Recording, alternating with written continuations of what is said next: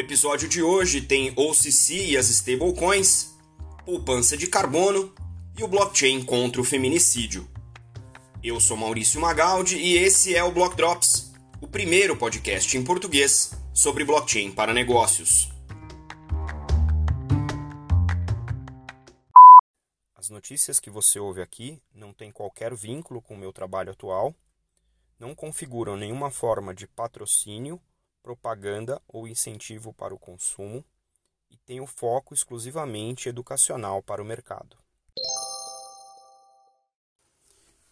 No começo dessa semana, o mundo das criptomoedas ou das moedas digitais, virtuais, foi uh, virtualmente agraciado com uma nota uma carta interpretativa, como diz uh, aqui no artigo da Coindesk, que eu coloquei para vocês aí o link na descrição do episódio, informando essa carta do OCC, que é o escritório do controller da moeda nos Estados Unidos, é, informando os bancos e associações de savings, né, de economias é, que eles podem participar em uh, redes de verificação como nós independentes ou utilizar stablecoins para uh, iniciar e, e, e, liquidar pagamentos. Essa é uma notícia que vem uh, no momento, uh, se você está acompanhando as notícias em geral nos Estados Unidos, é um momento controverso né, toda a questão da, da eleição e da tentativa de golpe é, no começo agora é, do ano, mas é uma notícia que traz um certo respiro para os bancos americanos que obviamente estão vendo os demais é, países, né? a gente já falou aqui de China, é, França, Ucrânia, tem vários países que estão se movimentando em direção ao uso das CBDCs. E os Estados Unidos, apesar de já ter algumas uh, exchanges operando com o chamado stable dollar, não tem um programa, ou não tinha um programa nacional que os colocasse é, em pé de igualdade ou de competitividade com esses outros países. A gente falou aqui recentemente de CBDCs em vários contextos com os nossos convidados do Block Talks. Se você não ouviu, volta aí alguns episódios para trás e dá uma conferida.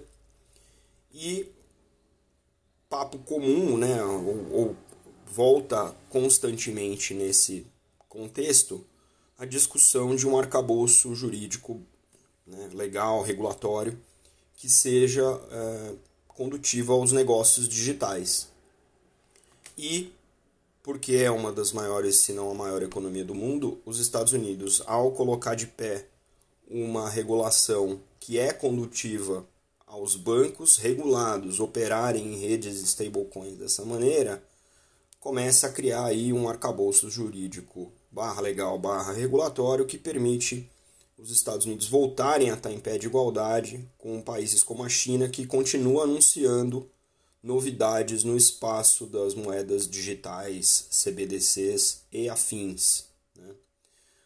O documento da, do OCC ele identifica que ah, as redes né, com, com, com nós validadores tendem a ser mais resilientes que outros tipos de redes de pagamento, ou seja, mais seguras, né, mais é, à prova de falhas ou de incidentes de segurança.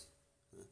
E, obviamente, é, coloca é, nas costas do setor privado, como é típico dos Estados Unidos, que se mobilize para resolver esses desafios. Então, é, equiparando aí, né, quase que essas redes de stablecoins com uh, outras redes é, globais como a Swift, por exemplo. Então, assim, na nossa análise, é um movimento interessante. Isso vem acompanhado de uma mudança na regulação é, do, Financial Crime Enforcement Network, que foi uma mudança drástica para as exchanges de cripto é, sobre Know Your Customer, conhece o seu cliente, e que teve um período de 15 dias de comentário curto, né? 15 dias são, é um período curto para uma regulação que muda tanto, sem a consulta aberta com uh, os uh, participantes da indústria. E isso também gerou um certo backlash. Então, aparentemente foi dado com uma mão, tirado com a outra, e aí o mercado agora está se, uh, se acomodando e reagindo a essas duas, essas duas situações. Gente vai continuar acompanhando, como é de costume, isso é de grande interesse não só é, dos nossos ouvintes, né, mas dos nossos colegas de indústria também, para entender se isso é uma tendência nos Estados Unidos, como é que isso fica para os demais países que seguem mais ou menos aí a cartilha norte-americana. Quem viveu ou quem nasceu e viveu no período brasileiro de hiperinflação deve se lembrar de campanhas da, dos bancos públicos brasileiros incentivando os pais a criarem é, cadernetas de poupança para os seus filhos, para eles terem ao longo da vida é, algum tipo de patrimônio sendo acumulado timidamente durante os anos. Né? E, obviamente, no Brasil as coisas mudaram, evoluíram, diversos planos econômicos trouxeram o Brasil onde estamos hoje, e com a entrada de alguns conceitos na economia, parece que uh, essa tendência de quando o filho nasce, o avô abre uma poupança, é, o pai abre uma poupança, as coisas mudaram. Obviamente, poupança hoje é um, uma modalidade de proteção para o patrimônio é, que não protege nada, né? E, obviamente, a gente está vendo uh, conceitos como o dos tokens e das criptomoedas cada vez mais permeando o vocabulário do investidor e uh, também a preocupação com a pegada de carbono e movimentos pró-sustentabilidade. E essa nota que eu trago aqui para vocês, esse drop aqui, é muito interessante. Então, conta aqui de um empresário paulistano que o filho nasceu eh, agora recentemente e ele, eh, ao invés de abrir uma caderneta de poupança para o seu filho, ele fez um investimento, deu de presente para o filho recém-nascido tokens de créditos de carbono que são registrados em blockchain. Então aí é um mix de sustentabilidade com tokenização, né? com uma nova modalidade de economia, né, de poupança. Né? Então, a, a arquitetura desse, desse investimento é interessante, ele garante a neutralização da pegada de carbono do filho, né, que foi doado, que recebeu a doação desses créditos, representando o seu consumo até os 20 anos de idade. Tem aqui, vocês podem ler uma cartinha é, muito interessante do pai, direcionado para o filho, muito legal. E isso vem é, também como uma indicação de, um, né, de uma tendência, mas é também, eu, uh, na minha opinião, a coroação né, do, do token Moss Earth, que foi recentemente listado em algumas grandes exchanges, é um, é um token de uma, de uma fintech ambiental brasileira, a Moss, né, que, que obviamente demonstra aí várias preocupações, né, um investimento mais rentável, uma pegada de carbono né, compensatória com, com investimento desse tipo. Né? Então é, é muito interessante. Aí tem uma, um comentário aqui da, da, da MOS no, no papel do CEO, o Luiz Adaime, né, que projeta aí o Brasil como um grande player em crédito de carbono, como é a Arábia Saudita, por exemplo. Né? Então é interessante a gente ver essa mistura de tendências, né? interessante ver a aplicação de blockchain numa situação que seria quase que ocupada totalmente por um incumbente, que é a história das cadernetas de poupança, é, mostra a preocupação dos pais novos né, com as próximas gerações em relação à sustentabilidade, o que efetivamente é, é um mecanismo importante. Né? E, obviamente, a gente vai tentar trazer aqui o Luiz para contar um pouco da MOS para a gente. O que o artigo explica sobre a MOS é que esses créditos eles são convertidos no token MCO2, que representa um milhão de hectares de floresta né, e compensa a emissão de carbono através do reflorestamento e manejo sustentável de madeira. Durante a pandemia, houve um registro de um crescimento em violência doméstica familiar de cerca de 35%. Isso num contexto em que as pessoas são ah, obrigadas, por conta da pandemia, a ficar em casa, é um número muito grave em cima de um número já muito grande no Brasil. Né? é um dos problemas mais graves da sociedade brasileira, né? e obviamente com esse contexto de reclusão doméstica piorou. Né? Você tem mais reclusão doméstica, aumenta também a violência doméstica. Né? Obviamente, é, com a falta de investimento, a gente teve também alguns uh, desmontes de rede de atendimento e denúncia, que é, foi sancionado pelo governo federal, então, obviamente, isso reduz bastante a, a habilidade de reportar e se proteger desse tipo de violência né?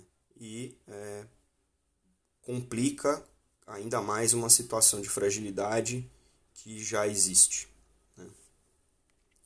Agora, no Brasil, a gente teve, é, por iniciativas da sociedade civil, algumas uh, boas novidades nesse cenário, apesar da notícia ser ruim, né, elas têm surgido, uh, por exemplo, com a ONG da Think Olga, que utiliza um bot, o isa.bot, para ajudar orientando né, e com ferramentas de tratamento, de endereçamento nos casos de violência.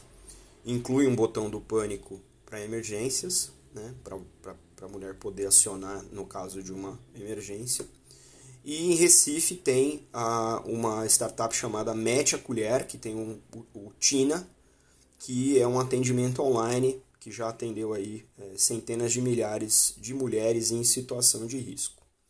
Tem também o projeto Justiceiras, reunindo voluntárias de vários setores, mas tem aí médicos, advogados, assistentes sociais que trabalham na orientação para mulheres em situação de risco doméstico e a Justiceira, só no primeiro mês de atuação, segundo o artigo aqui, é, pegou aí 15% dos casos em situação emergencial, onde 49% das mulheres nunca tinha feito uma outra denúncia, ou seja, é, foi a primeira vez que a, as mulheres se sentiram à vontade de fazer uma denúncia desse tipo.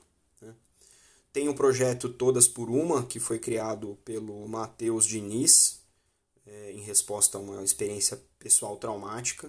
Esse app aí é, ajudou a mapear a localização de vítimas e disponibiliza como se fosse um, um anjo, né, uma pessoa de confiança que recebe diretamente os pedidos de socorro. Em três meses já tem 5 mil usuárias no Brasil inteiro. E o artigo finaliza aqui com o projeto Glória, que usa é, uma combinação de blockchain com inteligência artificial e analytics né? A ideia aqui é, obviamente, achar soluções para quebra do ciclo da violência, mas já tem 20 mil mulheres e meninas uh, já beneficiadas só em 2020. O setor público ainda tem o DISC 180, tem um aplicativo chamado Direito, Direitos Humanos Brasil também para servir para algumas dessas questões. E não está no artigo, mas a gente já trouxe aqui, se você quiser, está eh, num Block Talks é, mais antigo, é o botão do bem, que é, se tam, também registra as chamadas né, e, e as, as, os acionamentos em blockchain e está pensado para proteger é, não só as mulheres que trabalham, né, que, moram, que moram em casa e têm situação sensível, mas também idosos que talvez morem sozinhos ou morem com alguém e tenham alguma suspeita de violência. O botão do bem é, é uma peça de hardware, é um botão físico é, e está ligado a, através de internet para poder acionar também é, a proteção. Então é interessante ver que cada vez mais a gente está vendo não só a aplicação de tecnologias em situação né, de risco, como essa de violência doméstica, mas uma resposta consistente da sociedade que já não mais aceita esse tipo de violência. Né? Então, se uh, o poder público se eximiu dessa responsabilidade, a gente está vendo algumas ações é, específicas, né?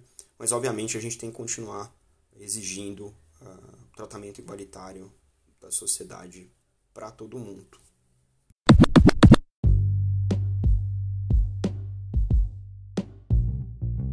Você pode ouvir o Blog Drops Podcast nas plataformas Numis, Google Podcasts, Apple Podcast, Spotify e Anchor FM. Entre em contato conosco através do e-mail blogdropspodcast.gmail.com, no Instagram Block Drops Podcast e no Twitter Block Drops Pod.